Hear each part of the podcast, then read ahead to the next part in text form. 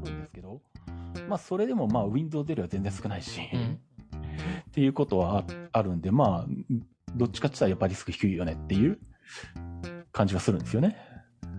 なるほど。うんあと、今、ちょっと思探してるんですけど、うん。あの、アンドロイド使ってて、まあ音楽はまあほとんどポッドキャストなんですけど、うん。だいたいパソコンで、まああの、落としてデータを転、あの、つないで転送するんですけど、うん。その、であの、その、例えば、まあ A とか B とか、じゃあ10個あの音楽ファイルを入れてて、えまあ故障しましたと、まあなくしましたっていう時にバックアップっていうのが、え。え一応、Android は一応 Google One いろいろ調べると一応 Google One っていうアプリがあって、え。え写真とか動画は自動でアップされるんですけど、え。ええ。音楽は入ってなくて、ええ。で、音楽がその自動バックアップされるサービスとかソフトはないのかなっていろいろ探すんですけど。私が探した範囲ではちょっと見当たらなくて、とりあえずしょうがないので、どうせパソコンに毎日つなぐので、ええ。パソコンの方にフォルダを作って音楽の2022年1月25日とかでええ。データをバックアップ、手動でバックアップして、あの世代管理を自分でやってるんですけど、はだから音楽はね、ないんです。タルケンさんどうされてます？例えば iPhone に入ってるバックアップ、例えば音楽とかは。あ。あのーもう、ま、発想が全く逆方向になってて iPhone の場合は。あはい。最近ではまあ、あの、なんだ、iPhone 単独で持ってることもあったりするからそうでもないんですけど、はい。大元に iPhone ができた時って、はい。iPhone に音楽入れようと思ったら、まず Mac の中の iTunes に音楽データを入れて、それを iPhone に転送するっていうことしかできないから、バックアップが存在しないってことがないんですね。で、例えばじゃあ、iPhone 上で、えっ、と、iTunes ストアに行って、えー、Apple から音楽データを買いますと。うん。まあこれはもちろん僕もしょっちゅうするんですけど、でもそれは Apple ID で Mac と繋がってて、Mac にも同じ Apple ID が入ってるから、あの、それはあ Mac でも一回買ったものは無料でダウンロードできるんですよ。うん。うん。だから結局 iPhone に入ってるものは Mac から持っていったものか、もしくは Apple から買ったものしかないんですね。いや、でも、ポッドキャストとか、あ、あないですか？あの、ブラウザからダウンロードしたりとか。ブラウザからダウンロードか。ダウンロードってありますよね。ああ、あるけど、そういう使い方めったにしないな。あ、そうなんですか？あーうん。私はよくやるので、ああ、そうか。え、ポッドキャストとかですか？はい、あります、あります。毎日、あの、例えば、毎日、あの、うん。サブディクションでしてる聞く日経とかも、うんブラウザから毎、まあ、アプリもあるんですけど、うん。Windows で毎日、あの、そのページを開いて、うん。ダウンロードってして、で、うん MP3 のファイルを出して、デスクトップに出して、うん。それを、えっ、と、こう、なんですか、あの、線でつないで、うん。Android の方にうん。動かしてデータを。うん。で、データが動いたら、バックアップのためにもう一回音楽のファイルを、うん。えっ、と、Windows の方に全部コピーしてます。あの、世代を作って。ああ。はい。だからそれがじ、その世代の管理が自動でできるのって、なんか見るけどないんですよね。私が探す範囲では。なんか音、写真はあるんだけど音楽はなんかなさそうなので、まあ、手動で今のところやって、まあ毎日繋いでるから一手間なので別に大変ではないんですけど、みんなどうしてんだろうなとか思いながら、ああ。まあ基本的になんだろう。本当はまあ iPhone も Mac でバックアップするべきなんですけど、はい。めんどくさくて全然バックアップなんかしてないんで、そもそも iPhone と Mac 全然繋がないんですけど、僕は。で、例えばなんだろうな、iCloud のサービス、まあ5ギガしか使えないですけど、うん、iCloud で普通に使ってると、iPhone で Safari でダウンロードしたものは、えっと、iCloud ので繋がってるから、Mac の中にもデータはある。少なくとも iCloud、ええっと、クラウド上の iCloud のフォルダの自分の中の iCloud の中にあるダウンロードフォルダにはそいつはいるので、うん。仮に iPhone でそういう使い方したとしても、そもそも繋がなくても Mac の iCloud フォルダ開いて、こいつダウンロードってやればダウンロードできるから、だから結局、線で繋いでバックアップする必要がないんですよね。うん。うん。その辺も、だから、うん。うん。めどうなんだろうな。Windows と Android で丸ごとバックアップするソフトとかないんですか？でも。で、私が思うのは、うん。その世代管理を、うん。ローカルとオンラインで両方できたらなと思ってて、うん。一応、私のやつは、まあ、Android なので、マイクロ SD カードが入るので、うん。そこに入れといて、自動で、例えば1時間おきとかでバックアップを取ってくれるとかは、なんか、なんかなさそうだし、で、うん。それだとその SD カードが紛失したりとか壊れた時のためにオンラインと、うん、まあ、ダブルでパソコンでやってるみたいなことをうん。自動でできるのと思うけど、なんかいまいちないから、まあ手動で毎日、まあやってるみたいな感じですね、私は。え、世代管理する必要あるんですか？最新だけじゃダメですか？んバックアップ、そのスマホのバックアップって。世代管理をしていかないと、えうん、まあ、いや、私、私は世代管理が必要だと思いますね。坂の、うん、まあ、いらないと言えばいらないのかもしれないけど、え。パソコンが、がそうしてるので、だからまあパソコンの考えで私、だから、ええうこう、なんていうのかな、アンドロイドを使ったのがまずスマホが最近なので、ええ。いつも思うんですけど、パソコンみたいな使い方をする、しようとするとうまくいかないじゃないですか。なんか、OS の作りが、うん。まあ、み基本パソコンと違うんですけど、うん。やはり長い長いパソコンを使ってるので、うん。パソコンの動きをやろうとするんですよ、どうしても使い方を。パソコンの動き？パソコン、例えば。世代管理を、だから、タロケンさんに必要なんですかって聞かれると、はい。確かに必要ないのかもしれないけど、うん。やっぱりパソコンでそうしてるので、うん。やっぱ、ウィン、あその、アンドロイドでもそうしたくなるんですよね、やっぱり。あだから、うん、あ。あ、まあ確かにそうやってみれば iPhone も一応 Mac につないで有線でバックアップしたら、過去の世代も残るっちゃ残るけど、うん結局なんだろうな。じゃあ、まあ、あとは Mac 自体もタイムマシンバックアップ機能っていうのが MacOS についてて、はいはい。USB の外付けハードディスクにバ自動でバックアップ。で、それも、えっと、本当に世代で24時間、直近24時間までは1時間ごと、それ以外は24時間ごとみたいな感じで履歴のバックアップはできるんですけど、はい。古いバックアップがい使ったことがないっていう、結局最新から何かあったら、例えば Mac をフォフォーマットし直して、うん使ってた状態を戻すときって、最新から戻すじゃないですか。うん。うん。いや、ただ、私がたまにやるのは、うん。間違って消したときに、遡ってっていうのを、うんやっぱり世代管理は、やっぱりああるので、その,パターンだけですよね。間違って消した時だけですよね。うん。まあだから、うんまあタブレット、そのアンドロイドでそこまでいるのかって言われると、うん。うん、どうなんだろうとは思うけど、やっぱり、うん。やっぱり世代管理をやりたくなるんですよ。いつもやってるので。ああ、そしたら iPhone の方が向いてんな。あ だからみんな、うんその、だからみんなどうしてんのかなと思いながら、バックアップってなんかうまくスマホってなんかいまいちバックアップがパソコンみたいなのがないからみんなどうしてんだろうっていつも思ってて、ああ、世の中の大半の人はね、バックアップなんてまとめしてないですから。あーっていうか、私はいつも思うのが、スクリーンショットをいろいろ撮ってるんですよ。ほう。例えば、あの、この前もそうだったんですけど、この、うんえっと、年末にこの2年経ったので修理に出して、代替が来て、うん。来た時も、だから、例えば、ここの、例えば、ここの位置にこういううん。アプリを入れてとか、うん。あのーここのアイコンはこの色でとかっていうのを、うん。やはりモード闘争すると、うん大体覚えてても、うん。やっぱり写真とかがないと、あのーちょっと思い出すのに時間もかかるし、うん。こうだったのかなと思ってやると微妙に違うと、あれなんか違うなってなるので、いろんなのもスクリーンショットを撮ってパソコンに保存してますね。ああ、そんなあなたにこそ iPhone おすすめです。丸々復活します。っていうか、その私は、わんかんない、まあ、iPhone は使ったことないんだけど、うん。あの、Windows でもそうなんですけど、うん過去にいろんなのを丸ごと戻せますっていうので、うん。戻らなかったりっていうことがあるので、最後はやっぱりそのスクリーンショットなんですよ。スクリーンショットさえあれば、それを見て、あこの、あ、こういうあファイルが A っていう、そあの、アプリだったなって言ったら手動で A っていうアプリを入れればいいので、最終的にはうん。それなんですよ。だからスクリーンショットを私大量に撮ってます。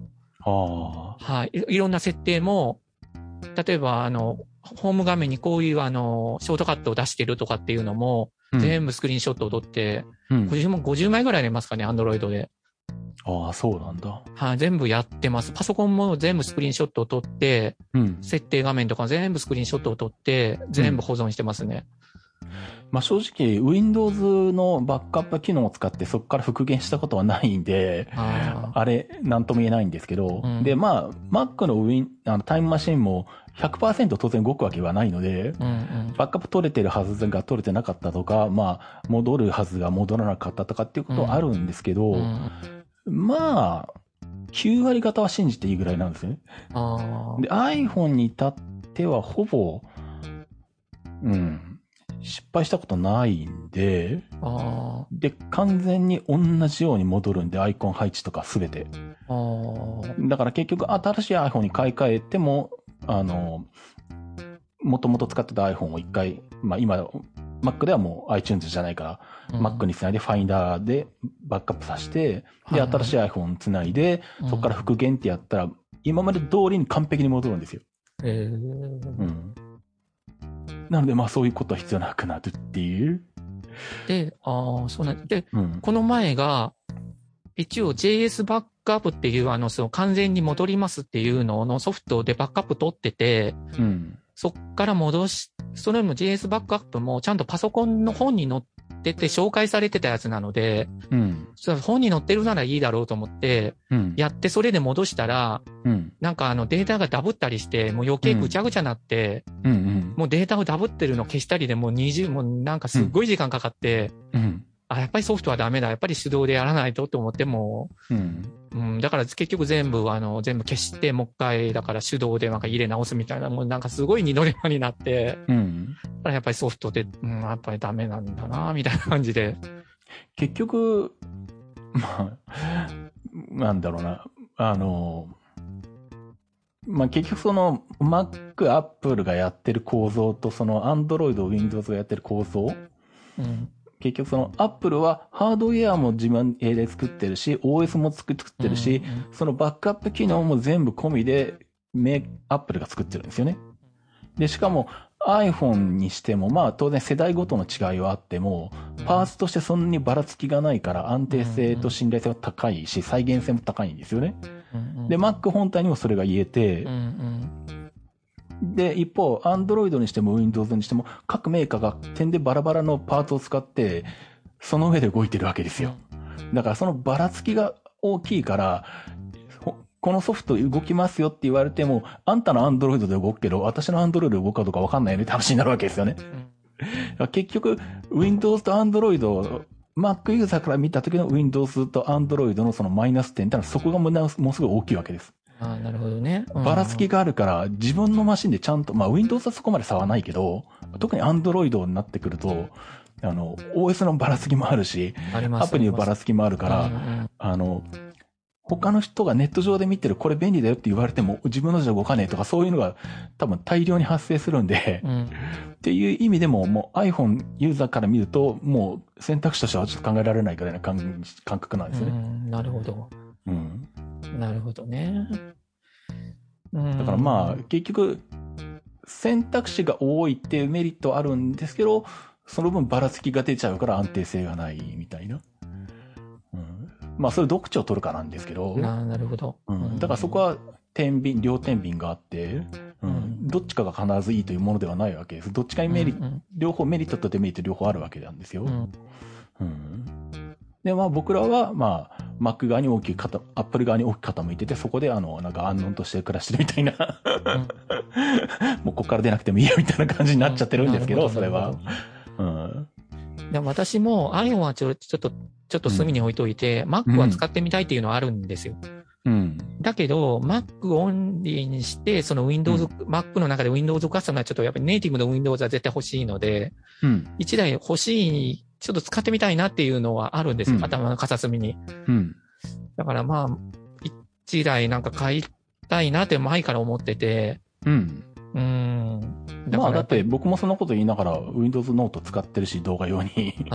常に、あの、あ M1 になる前は常にパラレル上だったりとかで Windows は動かしてたんで、結局両方使ってるんですよね。ああ、なるほど。だからまあ Mac も使ってみればいいんじゃないかなと思いますけど。ですよね。ううんん。考えてみます。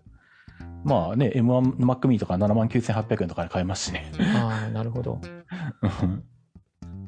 あとあの、いつも思うことなんですけど、えダルケンさんってあの、まあ、Mac のサポートとか中心にお仕事されてるじゃないですか。えええそれで思うんです。その知識っていうのは、ええどこで学ん、例えば、どこで学ばれたのかな例えば、資格みたいにちゃんとしたテキストはないし、えうん。例えば、覚えても、やっぱりバージョンによってこやり方が違ってきたりするので、うん。だって仕事でするってなると、やっぱり機器を預かって、あの、機器を挽回したりとかってなると、失敗するとやっぱり弁償とかなるから、うん。そこの知識ってどうされてるのかなって思うんですよ。ああ。はい。まあ、自分が使うっていうのが一番でかいかな。ああ、なるほど。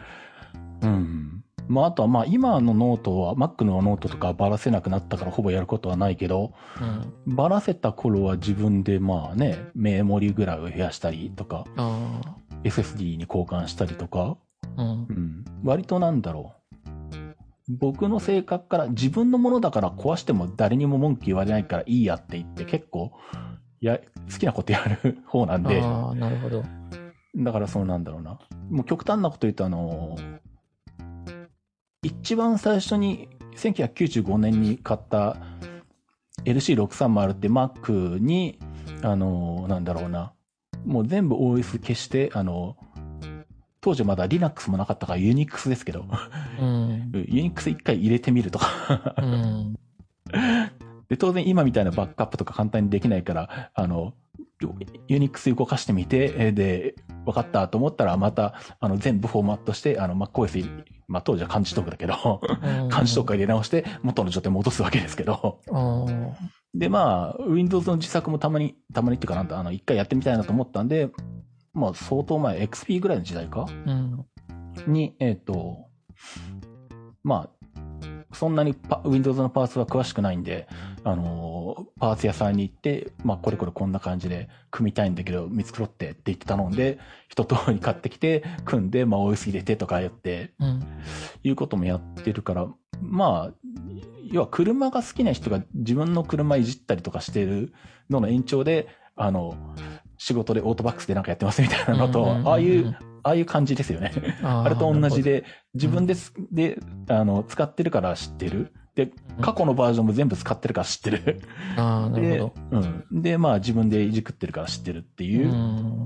うん。そんな感じですかね。でも Mac が対応できるって強いんじゃないですか。やっぱりうちの周りでも Windows の対応の人はいるけど、Mac のうん。人って聞かないですもんね。Mac 中心って言われると。まあいないですね。うん。う。うんん。なんでまあ、あの、まあニッチだけど確実に需要まあはある。んで、うんうんだからまあ割と、なんだろう。会社でもない個人事業主なのに、あの、静岡の市内のあの、目目立った大学とか一通りなんかお客さんとして来たことがあるとか、結構でかい会社から来来たことあるとか、あの、市内の大きい病院はい何かしら一回仕事で行ったことあるとか、そんな感じにはなるわけなんですけど。うん。ほど。あ、あの、端子のことでちょっと聞きたいんですけど、はい。あの、最近サンダーボルト4が出てきてるじゃないですか。はいはい。ササンダーボルト4の端子に、ええ。USB の20ギガっていうんですか ?USB Gen 2の 2×2 っていうんですか？ああ、USB。あ、20ギガのあれってうん刺さるんですよね。介護官だからうん刺さるんですよね。あれって C だから。どう？ん。あんと、サンダーボルト4は、うん。えっと、USB、ん ?USB4 とサンダーボルト3だったかな？うん。を全部機能的に内包してるはずなでんで。なんですよね。うんうん。あの、全部動くはずです。うん。ですよね。うん。ただあれってまあ、アップルでも、あの、ルンルンでも言うとすっごいなんか、ややこしいですよね。まあ、あの、ケーブルがわけわかんないことになりますよね。ですよ。ね。うん。うん私もだから、もうケーブルは、あの、テプラで貼ってます、全部。なるほど。もうそうしないとわかんなくなるのでうんうん、まあまあ、そうですね。これ充電用とか、うんはい、あの、もう全部貼ってますね。もうそうするしかないので、うん。そうでしょうね。ケーブル薄くて書けないし、黒いし、うんうんそうそうそうそう。なんでこんなことしないといけないのと思うけど、そうそう、そうですよ。もうだからうちもケーブルだらけで、うんけど、まあ全部書いてるので、全部。うん。まあそれでまあなんとかやってるかな、みたいな。うん。うん。だからまあ US、私もまあそれなりに知ってる方だけど、うん。サンダーボルトとあの USB の関係がなんかごちゃごちゃなって、ああ。だから最近の一応パソコンを買おう、一応買おうかなと思ってるサンダーボルト4がついてたりするので、そうですね。うん。これって20ギガが動くんだよねと思いながらちょっとはてなってる。うんうんうんはい。うん。うん。それは動くはずです。ですよね。あんあわかりました。いろいろありがとうございました。いえいえ。はいそうか、なんかサンダーボルトも結局、初期、初代サンダーボルトからずっと Mac とかで使ってると、なんとなくあの世代的に経験もあるから、うんなんとなく、で、USB との関係もなんとなく流れで頭の中にあるからわかるけど、Windows ユーザーの人たちってあの、サンダーボルト3ぐらいが急にポンって入ってきたじゃないですか。うんなんですよ。うんわかんないだろうなって、確かに思いますよね。サンダーボルト4になれば、うん。ちょっと長くてもき、なんか、サンダーボルト3は80センチかじゃないと、そうそなんかですよね。う。そう、その速度は出ない、できない。4出な。にないればなんか2メート2メルかートル、なんか生でできるようになりましたみたいな。そう。そうですね。2メートルまで 40GBps が出ますよってことですよね。ですよね。うん。でもそれがなんか、あの、その、何ですかね、ピパワーデリバリーもなんか対応してるやつと対応してないやつとあったりとか、うんうんなんかもう、もう、もうなんか、うんもう、すごいややこしい。うん。う私もそれなりには知ってるけど、それでもちょっと、うん、うん、って感じ。もう絶対一般人にあの使いこなせるわけがないっていうね。ですよね。いう状態になってますよね。う。うんん。ねな、な、ななんでこんなだったかなと思いながら。だから、あの、うん名前も一応変わりましたっていうのは変わってないのもありますよね。なんかさ、昔の名前でも売ってるのもあるので、なんか、ああ、パッケージに USB3.0 って書いてあったりとかね。さ書いてあるから、もう余計ややこしくなるっていうか、なぜかあの3.1ゲン、ジェン1って書いてあったりとかね。うん、なんですよ、ね。3.2じゃねえんだみたいな。うんそう、そうなんです、そうなんですよ。余計わけわかんなくなりますよね。うん、なんですよね。ううんん、うん、うん。そう。まあなんですよ。だから私は、その、ハード的にいじくるのはちょっと苦手なんですよ、昔から。ああ、絶対昔から分解すると絶対壊すので、なで、今度はパソコンとかはよもう高いので、よう分解しないので。なんかあるとも絶対メーカーに出したりとかになるんですけど、うんソフト的には、ここはこうしたい、ああしたいっていうのは調べて、うん。ああ、ここはここのソフトでやればいいのかって言ったら、まあやったりとかはするんですよ。ソフト的な面はですね。うんうんハード的にこの SSD に入れ替えるとか、ちょっとそれはちょっと、メモリー増設はやっても、メモリー増設ただ後ろの裏蓋を開けて置くだけなので、うん。うん。そのレベルならいいけど、ちょっと中を開けて、ちょっとはちょっと怖くて様式なんですね、もあう。壊すともう、ね、あ基本開けるともうね、サポート対象外になるので、あ。なるので、うん。まあそうですね。うん。あれですね、あの、なんだろうな。中古で出るとか、あ、ドスパラとかみたいな、そのなんだろう、Windows のその何ショップモデル売ってる Windows あはいはいショップ、ドスパラとかでもいいし、はいまあ、まあマウスとかでもいいけど、うんあの辺のあの、タワー型の中古を2、3万ぐらいで買ってきて、うん。そいつを人といじり倒せば大体怖くなくなります。ああ、なるほど。要は、こ要は壊してもいい、どうなってもいいわって思えるかどうかですよ。ああ、なるほど。うん。そう思えちゃえば何でもできます、大体。ああ、なるほどね。ああ、なるほど、なるほど。うん。だから極端なこと言うと僕、お客さんの修理してて、まあ確かにリスクはあるわけなんですけど、うん、うん。まあ別にあの、最悪壊れたら、あの、お金で解決する、できるじゃんっていう。ああ、なるほど。まあもちろんお金かかるのは痛いんだけど、うん、うん。まあそう思わないと、まあできないっていうかね。うん、そう思ってるから、まあやれるっていうところはありますよね。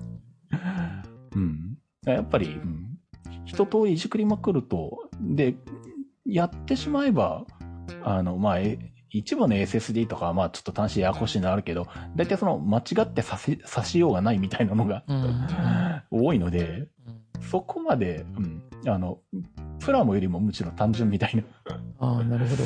ぐらいな感じなんですけどね、割と。うん、うん。うん。あとまあそう簡単には壊れないかなみたいな。ああ、なるほど。うん。で、であもの、うん。ああ、どうぞどうぞ。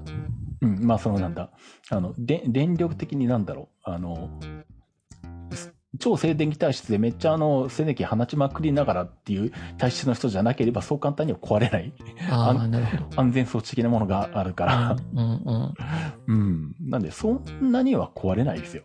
うん。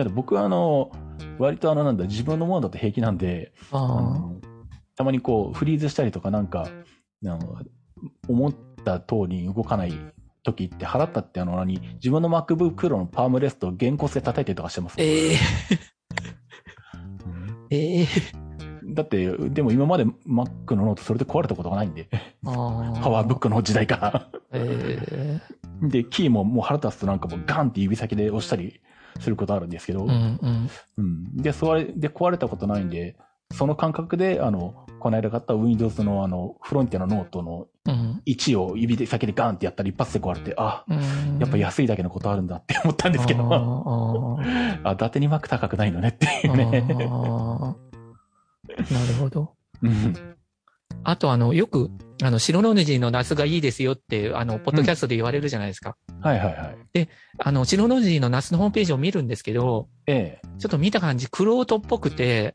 ちちょっとうまく使えばいいのかもしれないけど、うん。ちょっとこの壁を乗り越えられるかなっていうので、まだ使ったことないんですよ。なんか、メニュー構造とか見る感じ、うん。なんかすごいね、でき、いろんなことができそうだけど、うん。使いこなさないとちょっと難しいかなと思って、うん。なると結局、あんまりお勧めされないバッファローとかの方がなんか見た感じ使いやすそうなので、あ、そうですか。だから一応うちばっかバッファローなんですよね。なんだかんだ言って。なんだっけ？ナスナビゲーター？違ったっけ？なんか、アプリある、ありますよねなんか。ああ、そうなんですね。え、わかんないけど。うんあのーなんだろうな。まあ、どう使うかなんですけど、ナスを。単にデータの置き場として使う場合は、うん正直あんなにあの、シノンジのナスのあんな機能はいらないんですけどね。うんうんうん。で、別に、まあこれ結局パソコンの話と同じになってくるんですけど、うんよくその何、パソコン、何、あの、あんまり IT ものに詳しくない人でよく言うのが、いや、私パソコンいいやつ買ってもそんなに使いこなせてないから、うんもったいないとか、使いこなせないからそんな高いのいらないとかって言ったりするじゃないですか。でもじゃあ我々が MacOS でできることのうちの何パーセントの機能を使ってるかって言ったら10%いってないと思うんですよね。うんうん。別に全機能を使う、全機能を使ってる人なんて多分世の中にいないんですよ。うん。いや、僕もだから、シノジのナス使ってるって言ってもデータ置き場として使ってんのと、あとはなんだ、メディアサーバーとしても特に使ってないから、あはいはい。単に NAS に突っ込んで、フォルダ分けしてあるやつを、まあ、他の iPhone とか iPad なり Fire うん TV から見に行くってやつで、本当はあのなんだ、シノジの NAS ちゃんと使うと、メディアサーバーとしてのアプリがあって、うんで、それが作ったフォルダに入れとくと、あの、もっと楽にいろんなものからアクセスできますってなってるけど、うん。いちいちそんなことするのめんどくさいんで別に普通に他のと混ぜてフォルダ分けしてあるだけで、自分からそこに見に行きゃいいやっていうので、そんな機能も全然使ってないし、うん。まあ唯一、うちのあの、新幹線のライブカメラはまあ、シノロジーで流してるけど、まあそれは、あの、安定して動いてくるんで、パソコンでやるよりいいからっていうのと、まあ面白そうなんで、あえてやってみたってとこなんですけど、うんだってシノロジーの NAS の全機能を使おうとしたら、ウェブサーバーとかメールサーバーとか作んなきゃいけなくなりますからね。ああ、なるほど。うん。だから、全機能なんか使う必要はないんですけど、そのう、んなんだろうな。まあ別にだからデータ置いとくだけだったら別にバッファロー使っててもいいんですけど。いや、なんか、ポッドキャスト聞くとなんかバッファローすごい言われるから、やっぱり良くないのかなとか思いながら、なんか、うちはバッファ、なんなんやかんやって、なんか、店頭に行くとバッファロー置いてあるんですよ、結局。うん。まああの、それはあの、バッファローのあの営業の、営業さんの営業努力が、が実ってるだけですね。あーだから、山田電機に行くと大体バッファローがメインに置いてあるので、うん。なんとなく買おうみたいな感じですね、もう。うん。まあで、Wi-Fi ルーターコーナーもそうじゃないですか。はいはい。うん。あれはあの、ルンルンとかでも話したことあると思うんですけど、はいあの、他の IO データとか NEC とか、例えば Wi-Fi ルーターの話で言うと、IO データとか NEC とかは、あの、自社の Wi-Fi ルーターをそんなに力入れて売ろうとしてないんですね。ああ、なるほど。だから、例えば NEC だ、極端な話、NEC の営業さんいるとして電気に来るじゃないですか。うんうん。パソコン担当と会って話するんですけど、うん当然パソコン売りたいからパソコンの話は一生懸命するわけですよ。うんうん。パソコンの単価に比べたら Wi-Fi ルーターの単価なんて10分の1以下じゃないですか。うんうん営業さんにとって NEC の Wi-Fi ルーター、自分の商品ではあるけど、売上上どうでもいいわけですよ。数的に大したことないから。うん。うんだから別にあの、電気屋のあの、目指すバッファローをどけて真ん中に置こうとか、そんなこといちいちしなくて、そんなことでパソコンあと何台入れましょうみたいなとか、このモデル展示してほしいんですけどとかってパソコンの話しかしないんですよ。うん。うん。で、IO データはまあ、これは僕が言ってたところだけだの、と、そうじゃないとかで違うかもしれないけど、IO データに関して言うと、一回真ん中に商社が入ってるから、そもそも IO データの営業は来ないっていう。ああ、なるほど。だから当然、IO データの Wi-Fi ルーターがいいところに置かれるわけがなくて。うん。うん。で、別に、あの、まあ、たまたまその、電気屋の、あの、パソコン担当者が IO データのファンじゃなければ、当然真ん中に置くわけがないから。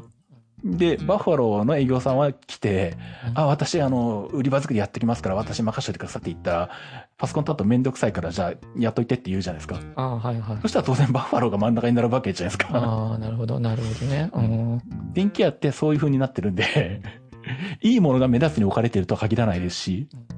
で、例えばじゃあそう、そうやってバッファローの営業がバ Wi-Fi ルーターの売り場を作ってバッファローがこう一番目立つ状態になってますよね。うん。でも、そういう背景をで他の電気屋の店員が知ってるわけじゃないんですよ、全員が全員。うん。うん。と例えば他の、えっ、と、洗濯機とか白物の売り場メインに立ってる担当者が来て、うん。で、たまたまその人が、あの、お客さんに呼ばれて Wi-Fi ルーターのどれを買ったらいいかって相談を受けるじゃないですか。うん。で、まあ、その人がたまたまパソコンとかに詳しかったり、自分でいろいろ使ってる人だったら、いや、NC がいいですよとか、うん。最近 TP リークの方が安定しますよとかいいかもしれないけど、うん。そうじゃなかったら、電気屋の店員ってどうやって判断するかっていうと、売り場作りを見て、一番目立つところに置いてあるものを勧めればいいんだなって思うんですよ、あの人たちは。うん。で、バッファローが一番目立つところにあるから、うんバッファローがいいかどうか分かんないけど、バッファロー勧めるんですよ、あの人たちは。うん。うん。なるほど。だからバッファローが売れるんですよ。ああ、なるほどね。そういう構造です、電気屋の構造は。ああ、なるほど。うん。なんかいつもなんだかんだ言いながらバッファローになってるので、だだかだ言いながら。そう。いや、別に僕もバッファロー全く使えないわけじゃなくて、うんあの、お客さんによる、あの、うんどこのでもいい USB の外付けハードディスクとかタイムマシンバックアップ P のやつとか、うん。ああいうのは別にバッファローが一番安ければ別にバッファロー売るんで、全然売らないわけじゃないし、うん。まあそれは別にバッファロー買おうが IO データ買おうが、あの、中のハードディスクがどこかわかんないの同じだから、どうやったら安いのでいいよねって発想で、うん。バッファローが安ければバッファロー売るんですけど。うん。で、カードリーダーとか、DVD ドライブは一時バッファローとか使ってたかな、外付け。うんだから別に全部バッファローがダメだっていうわけではないんですけど、うんうんあのー今のバッファローの NAS の設定画面ってどんな感じなんですか？最近あんまり見てないんですけど。うん、なんかね、なんかいまいち。なんか、うーんって感じ。やっぱり、やっぱり、うーんって感じ。あの、Windows 95ぐらいの時代にかみたいな、そんな感じですか、うんなんかそんな感じです。じゃあ、やっぱ変わってないんだ。うん、なんか、うん、やっぱりシノロジーなのかなと思って見るけど、そうそう。ちょっと黒人すぎて、ちょっと、ちょっと、どうかなと思いながら、結局バッハロ使うみたいな るほどね。な。したらまたこれみたいな。うん。だからその、もう、バッファローのあの、NAS の管理画面って20年前から何も変わってないです。あだからにまあ、IO データもそうなんです。だから日本のメーカーの NAS って、一切成長してないんです。何も。ーあー、なるほど。だから、そんなんだったら、それは Synology とか、あの、 QNAP とかとしのぎ削ってるかうら、んそれはどんどんいい良くなってくよねっていう。ああ、なるほど。中のアプリもどんどんあの、なんか新しいやつに置き換えられたりとかしてくんで、うんうんうんあの、まあ、よくはなってるんですけど、じゃあよくなってるからといって、その機能を全部使ってるかって言ったらそうでもないっていう。なるほど。まあ、ただその何がいいかっていうと、その我々みたいにハードディスクに入れ替えとか平気でやれるもんからすると、うんバッファローとか IO データだと指定のやつ使ってくださいってなるじゃないですか。ああ、はいはい。うん。しかもめっちゃ割高じゃないですか。パーツで買っ、うん普通にあの、パーツとして買うハードディスクの2倍ぐらいの値段で、でも買ったらあの、何、あの、専用のアダプターの中に入ってるけど、あの、中に入ってるのは普通のシシーゲートじゃんみたいうん。な、うん。そういうのが結局その、パーツレベルでいじれる人間がするとバカ臭いっていう。ああ、なるほど。で、シノロジーだったらケース買ってきて好きなハードディスク買ってきて突っ込んでダメになったら家帰ればいいじゃんっていう。うんだから結局、僕車は全然わかんないからもうあの、何にもいじれなくてあの、なんだ、ウィンドウ射液を入れるのが限界なんですけど、うん車できる人からするともうタイヤとか自分で変えればいいじゃんとか、うん多分いじると思うけど、僕はもう車、あの、タイヤ交換するのでも業者頼むんですけど、うん多分、それと同じ関係ですよね。うん。そこがいじれるうんかどうかによって、見方が変わるっていう。うんうん。なんでまあ、あれはだから結局、ナシノロジーのナスはハードディスクを自分で買ってこなきゃいけないんで、パースとして。うん。はいはいはい。で自分で詰めなきゃいけないんで、うん。まあ、まあでも、その通りに入れてしまえばうんうん、別にまあ、あとはパソコンから操作するだけなんで、うんうんマニュアル通りやっていけば設定できるんで、うんまあ別にやってしまえばどうということはないはずなでけど、なんんですね。うん。ええ挑戦してみようかな。まあ白箱1個買って、うんまあ2発のでも、まあうんなんだったら1発のやつでもいいけど、うん。一発の後ろに USB 接続のああ、外付けハードディスクぶら下げるってう。いうんのでもいいぐらいですけどね。うん。うん。まあ、うん。まあ、興味があればうんやってもらえるといいかなっていう。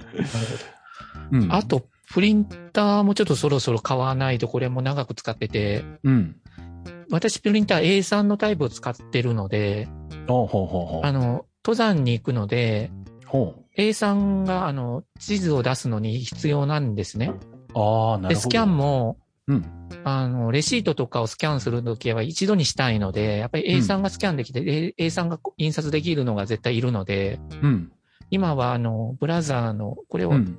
あの、業務用になるのかな、一応。業務用の、あの、スモールオフィスみたいな、スモールオフィス向けっていうんですか？ほのやつの、これは、ラインナップとしては家庭用ではないです、これは。家庭用は A3 はないので。一応業務用のやつを使ってて、まあやっぱり A3 はやっぱり便利なので、うん。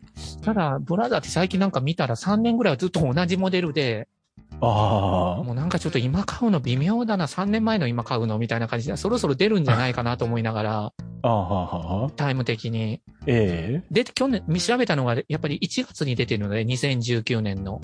ああ、そうなんですね。だからそろそろ、みたいな。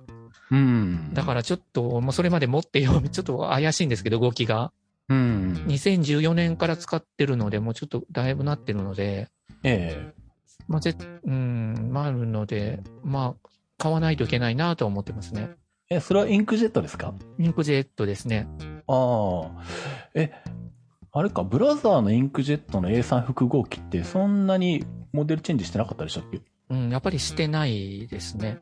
あ、そうなんだ。あの、業務用、うん、まあ、この前も調べたけど、やっぱ発売日には2019年1月ってなってましたね。うー。うんん。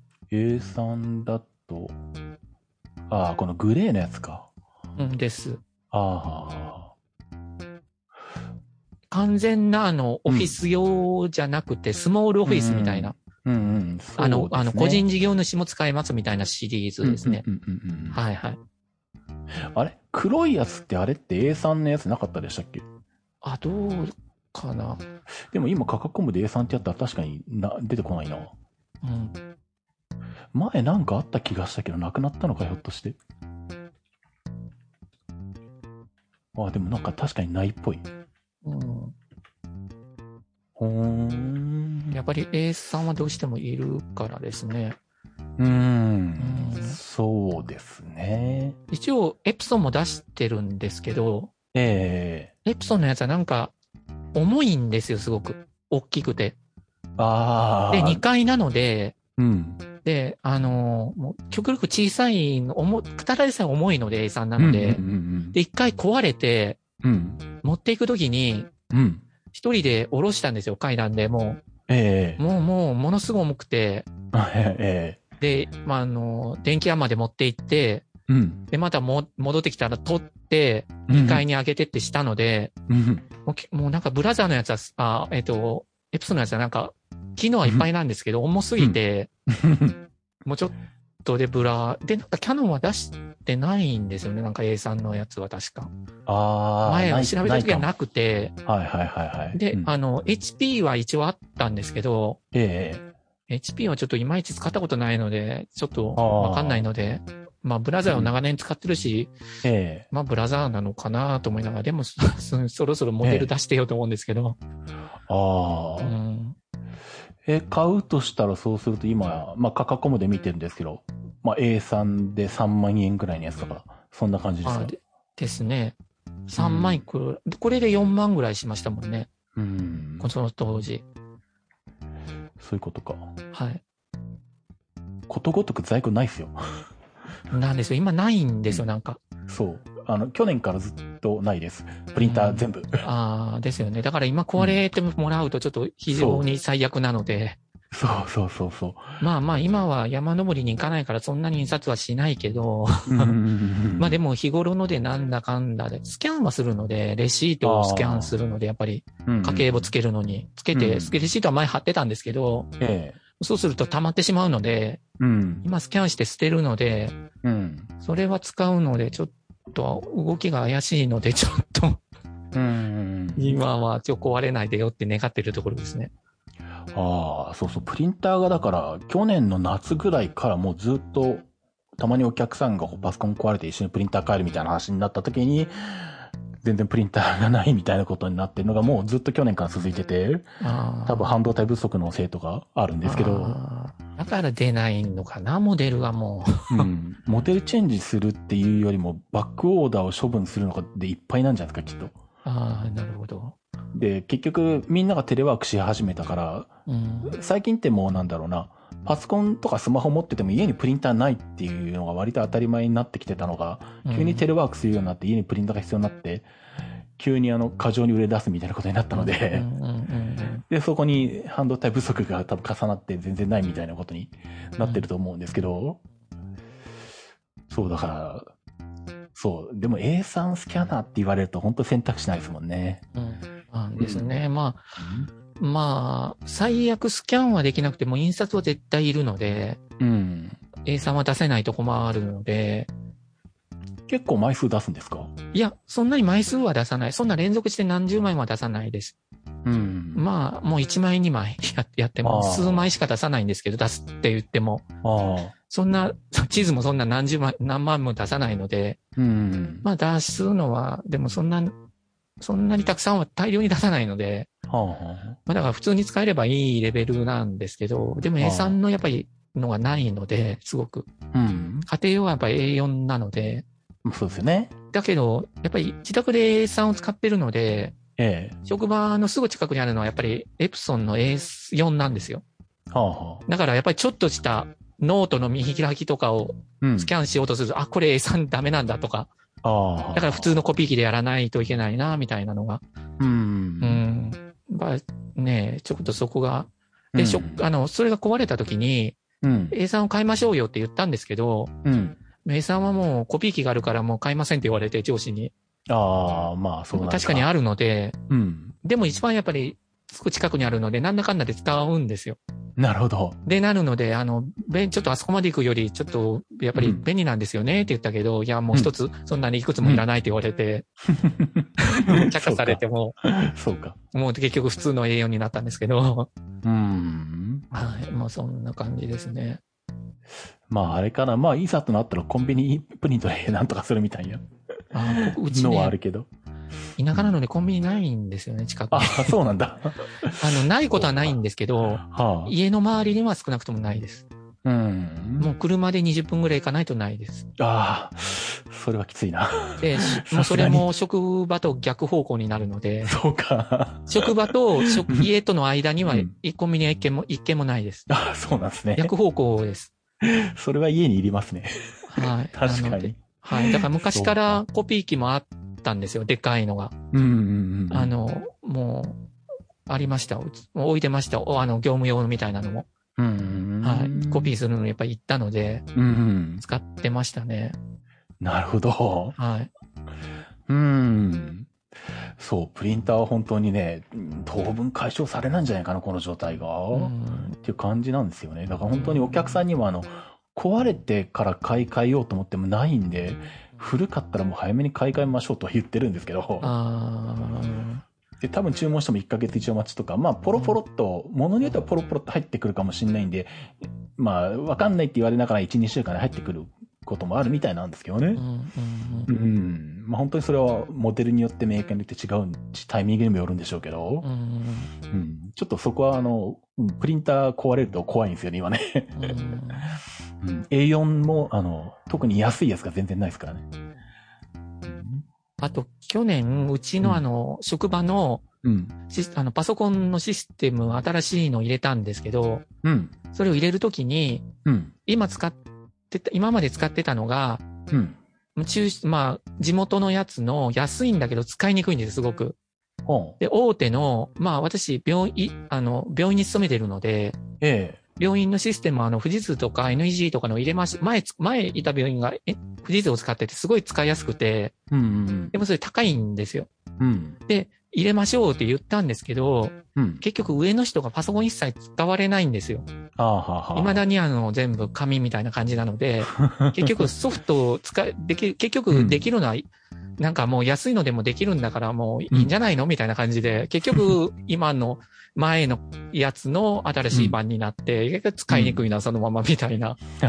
上の人がなんか、うんなんていうのかな、うん。建物を作ったりとか、その目に見えるものは投資するけど、うんうんソフトって目に見えないから、うん。使えれば安いのいいんじゃないのみたいな感じで結局なるんですよね。ああ、まあ大体どこの会社も大体そんなもんですね。あ うん。あの、ホームページなんかもそうなんですけど、あうの、ん形がないものに関しては、あの、お金払ってくれないっていうあ、ね。うんうんなんですよ。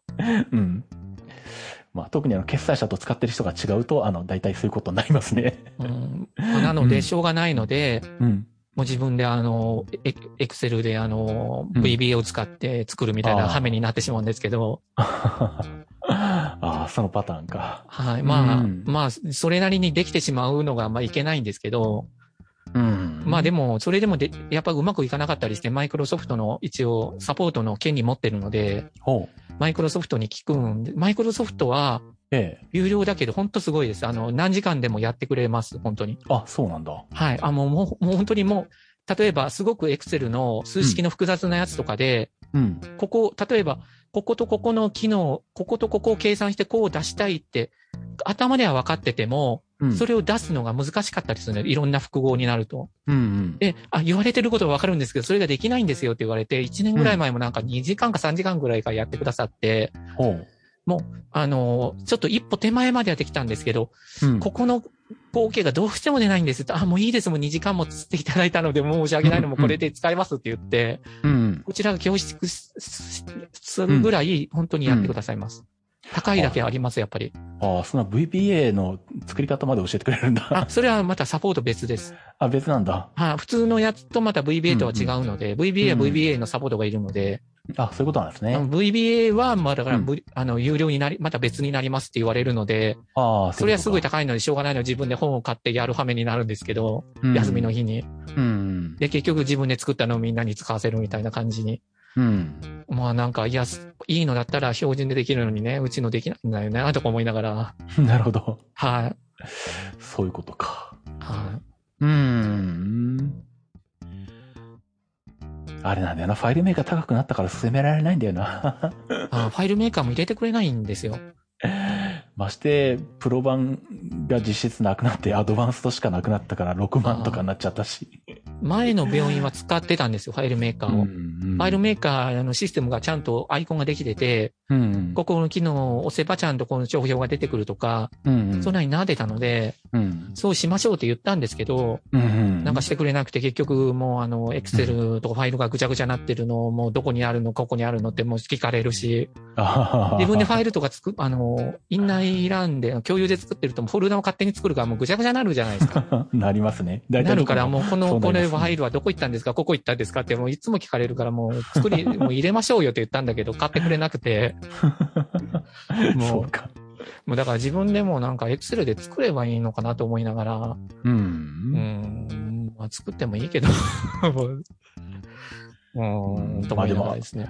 まあでもあれなんですよね。結局そうやってこう、誰かが頑張ってエクセルって作るじゃないですか。はいはい。なんか理由があってさ、退職とかしちゃったりすることあるじゃないですか。はいはい。後が困るんですよね。ああ、そうなんですよね。うちのお客さんでもいて、本当にそんなレベルじゃなくて、本当アパレルショップでおじいちゃんが店長で、うんバイトの女性が有能で、エクセルでいろんなものを在庫管理とか、顧客管理とかできるものを作っていたんですけど、うんしかも、社員でもなくてパートとかレベルなんですけど、その人。。うん もう、あの、何？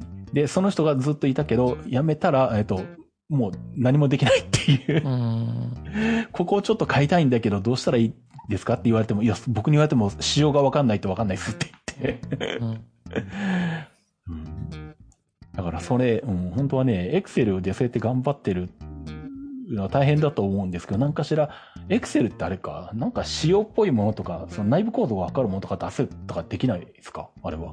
いやー、内部構造わかんないですよね。ないんだ、やっぱ機能が。うんあの前はうんうん。前は公式マニュアルっていうのがあったんですよ、熱い本が。うん。今売ってないんですよね、その最新版って。ああ、じゃなくて、その、はいそうやって VBA で作ったものの、んそれの構造をなんか出力する的なものとか。あ、どうだろう、できるのかな？いや、私は見たことない。例えばファイルメーカーの、その、まあ今はなくな、その、プロって言ってたのが開発者用になっちゃったから、うん。まあ、結局1本しかないんですけど、その開発者用のファイルメーカーだと一応その、各フィールド一覧とか、うん。スクリプト一覧とか、なんかそういうのを一応バーって出す機能はあるんですよ。エクセルはなす、私が知ってる範囲ではなさそまあデータベースソフトだからじゃないからないよう。ね、もともと表計算なのでで、ですよね。複雑なのをやろうとするとできるんですけど、うん。重くなって、まあ、そうでしょうね。やっぱり、あの、ね、もともとがそういうのではないのでで、すよね。そうななんのですよ。で、うん、ちょっと限界かなっていうのは、そうでしょううね。ん、だからやっぱり専門のソフトがいるんだよね、みたいな。うん。はい。でも買ってくれないんだよね、みたいな。はい。まあ、割と聞く話だけど、まあ、どこも一緒なんだよ。うんやっはぱ。うまあ、そんんな。感じですね。そうですか。はい。まあ、でもまあ。そうか。お医者さん自身って結構 Mac 使ってたりしません？あ、うちの院長先生は Mac です。あやっぱそうなんですよね。Mac、うん。Mac、iMac があります。うん。一局に。うん。あの、最新のがあります。ああ、やっぱそうですよね。はい。まあ、あの、うん、で、あの、倉庫にすごいおしゃれな段ボールがあります。外箱が綺麗な。あ、取ってあるんだ。はい。すごいな、アップルはと思いながら撮ってあります。はい。院長先生は使ってらっしゃいます。うん。そうなんですね。結構、お医者さんたちってあの、記録で早いうちから写真とか動画とかたくさん、あの、撮ったりとか扱ったりとかしは、する必要がある関係から、Mac の比率高いですようね。ん、なんですよ。そうそうそう。業務ではまあ、職場は Windows なので、Windows 扱ってらっしゃるけど、自分の一局ではうんうんうん Mac ですう。ん。ですよね。大体そうなってますよね。はい、はい、そうか。はい。うん。まあ、あれですね。まあ、よかったら、あの、一個、あの、まあ、中古の Mac mini ぐらいでもいいかもしれないな。買ってみるんだったらなる。ほど。かえって、あの、昔のやつの方が、い自分でハードディスク交換とかメモリー増設とかしやすいんで、ああ、なるほど。2012年モデルのとかの Mac mini 中古で多分2万くらいで買えるんじゃないかな。ああ、なるほど。で、買ってきたら、まあ、いメモ入れ替えたり、SS、ハードディスクだったら SSD に入れ替えたりとか。はできますけどね。ああ、うん。なるほど。ああ、最近のはもうできないですもんね。だんだんそう、あの、ロジックボードの組み込みになってきてるんで、うん。うん。そう。もうノートもだって2015年までは SSD は取れたけど、もうでもその段階でもメモリはロジックボードに組み込まれてたんですよね。うんうん。で、2016年からもうメモリも SSD も全部一体型になったんで。うん。その頃から何も Mac いじれなくなったんですよね。でも、Windows も最近あのメモリがもう、うんオンボードでもううんうん。ダメっていうのもなんか、ちらちら見ますね。いや、増えてますよ。すっごい増えてますよね。だって NEC、この間、知り合いがノノートパソコン買い替えたいっていうんで NEC 調べてたら、あの、なんだろう。もう、メモリ8ギガで増設できませんっていうのばっかでしたもなんでなのよと思ってですね。ん。まあ、ううんん、ねコスコスト的な問題なのか、そのサポート的に取り替えられるとメモリの品質でどっちが悪いんだみたいな話になったりめんどくさいとかそういうとかね。うんまああるかもしれないですけどね。まあそう、だから Windows 買うときもだから、まあ、デスクトップのタワー型とかはそんなことないかもしれないけど、うんノート買うときって気をつけて買わないとメモリ増設できないとかゴロゴロありますからね？ダイナブックは今のところなんか見てる範囲では大丈夫そうなので、あ、そうなんだ。な、だからなんだかんだ言ってずっとダイナブックを別にうん。こだわってるわけじゃなくて、うん。なんかいろいろ調べるとなんか、うん、サポートもしっかりしてて、それなりに結構お手頃な値段でってなると大体ダイナブックになるので、あ、そうなんですね。歴代ずっとダイナブックをなんだなんか知らないけどうん使ってるみたいなはあ。感じですね。で、最近の最新のやつはサンダーボルト4が載ってるのが売ってて、うんまあそれにそろそろ買い替えてもいいかなと思いながら、うん。うん。まあこれも、まあそうは思ってるところですね。なるほど。うん、もう、えー今、ね今、シャープが持ってるんでしたっけ？ですね、はい。あ私のやつはまだ東芝って書いて、ギリギリまだ東あ。うんう芝のん。時代だったんですよ。これうん買った何ヶ月後かにシャープに行ったので、うん。私のやつには東芝って書いてあるやつですうんうね。ん。はい。でもまあ、シャープに買われても、その、投資、その、メモリー今でも変えれたりとか、そういう、うコンセプトっていうか、そこは変わってないっていうことなんですね。見た感じは、あの、あの、こう、あの、あの、オンボードとかは書いてないので、そしたらあ、そうなんですね。あよく見ないとへいけないけど、でも見た感じでは大丈うん夫そうな感じ。ーあ、そうなんですね。で、あの、ダイナブックが何がいいかって、うん。優勝でもいいので5年間保証があるんですよ。優勝であの、水こぼれとかでも。あーあ5ー。年してくれるんですよ、これ。いわゆるオプションの保証が付けられるはい。で、安いんですよ、これが。あ、そうなんですか？5年で2万い、2万3000円とかなんですよ。水こぼれとかも含めても。それはアップル系より全然安いな。うん、なんですだからそれがあるので、うんうん。ダイナブックを買うのは速攻なんです。なんか、うん。あの、富士通とかもあるんですけど、高いんですよ、結構。ああ、そうなんだ。4、3万、4万とか。へえ。で、下手すればもうなくて4年、出るとか確か4年なんですよね、最大調べても。ああ、そうかそうか。、で、エプソン、エプソンダイレクトは6年があるんですけど、うん。あの、職場前、前のパソコンはエプソンだったので、えエプソンにしようかなと思ってたら、エプソンこんな高くて、なんかサポートとかいろいろ調べると。えうーん。なので、まあ、ダイナブックが一番5年あって、まあ、それなりにお手頃な値段でってなると、まあ、ダイナブック。で、サポートもやっぱりしっかりしてるので、ああ、そうなんですねう。ん、まあ、私は、一番最初は富士通だったけど、それからはもう後ずっともダイナブックうん。を使ってますね。うーん。はい。じゃあ、お客さんに聞かれたらダイナブック進めようかうん私は悪く、本当にサポートも本当にしちゃんとしっかりしてますよ。な。あ、そうなんですうね。ん。そうか。へえ。じゃあちゃんと、あの、時間をしたらちゃんと電話もつながるし、うん。あの、その忙しくない時間をするとそんなずっとかからないってこともないので、ああ、まあ、ね。最近はちょっとわかんないけど、うん、あんましてないけど、うん。うん。で、あの、その、あの、マイクロソフトのサポートは、うん。まあ、つけてて全然損はない。全然お金以上は。うん。本当に、あの、あんまやたらめったらはやっぱり向こうもプロなので、ちゃんと、うん。一応こっちでも調べて、うん。どうしてもわかんないとしか聞かないけど、うん。でも本当に詳しく、本当に調べてくれるし、へえ。やっぱりすごいです。そうなんですね。もう、もうさすがだな、みたいな。で、日曜日とかも対応しますよね。うん、日曜日とかうん、私週末しか電話しないので、ええ。夜はしない、夜は6時ぐらいまでだけど、うんまあ本当に、本当にしっかりしてますよ。うん。うーん。ちょっとこれからダイナブックも 選択肢に入れようんう。おすすめするときは。なるほど。おすすめ。そうですね。はい。うーん。なるほど。あと、あとなんか言い残したことはないですか？大丈夫ですか？あはい。大丈夫だと思います。はい。じゃあ、はいあの、ひょっとしたら、あの、適当なところで半分に来て2回に分けて配信するかもしれないですけど、あはいはい。まあちょっとか、あの、聞いてから考えますけど、あはい。あの、じゃあ、この後の配信を楽しみに待っていただければと。あはい。ありがとうございました。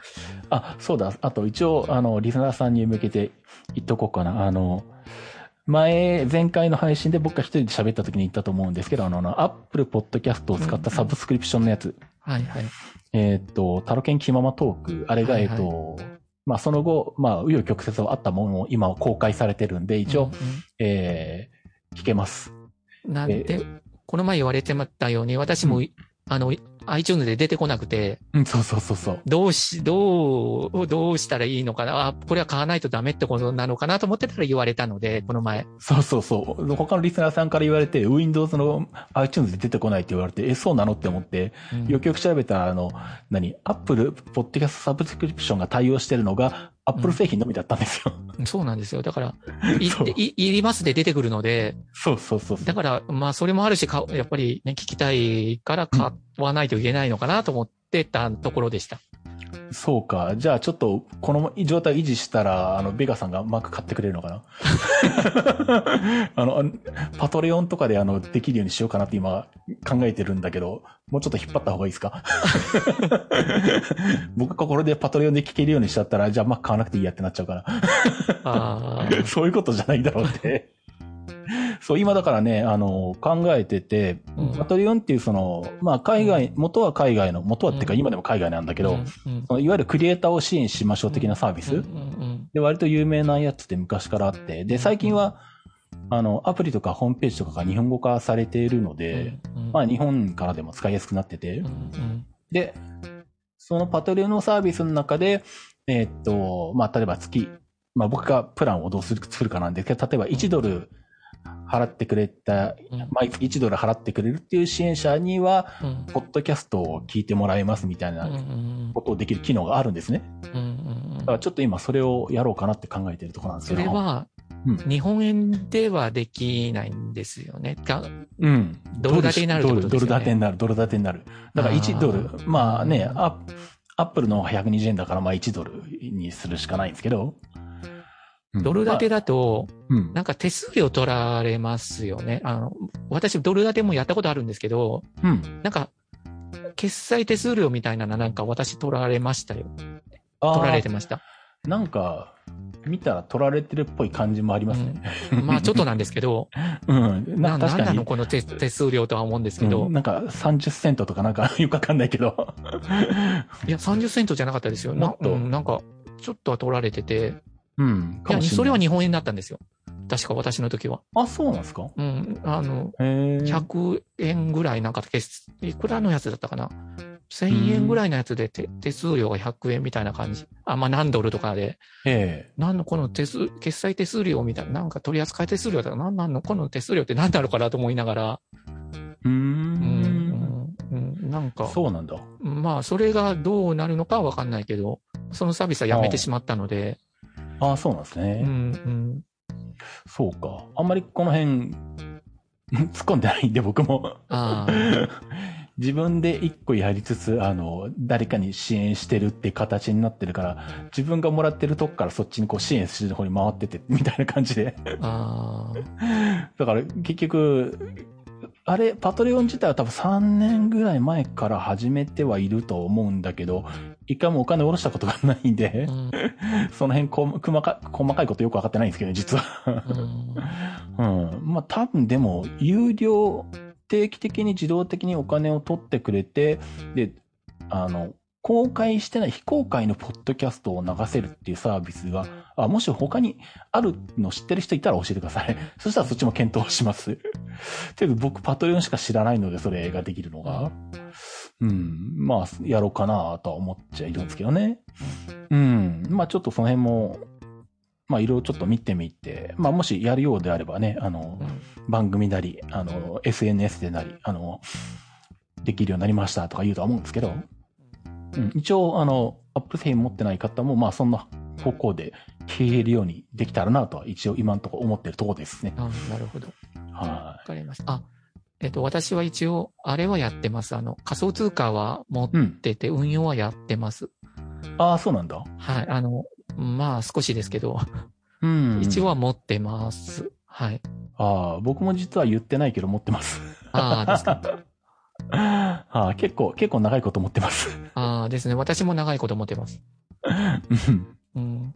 なんか高い頃に買っちゃったので、うん。なんか、うあの、売れる、売るに売れなくて、なんか、なんか、そそのままみたいな。ああ、ちょっと、うん、どうしましょうみたいな感じです。そうか。はい。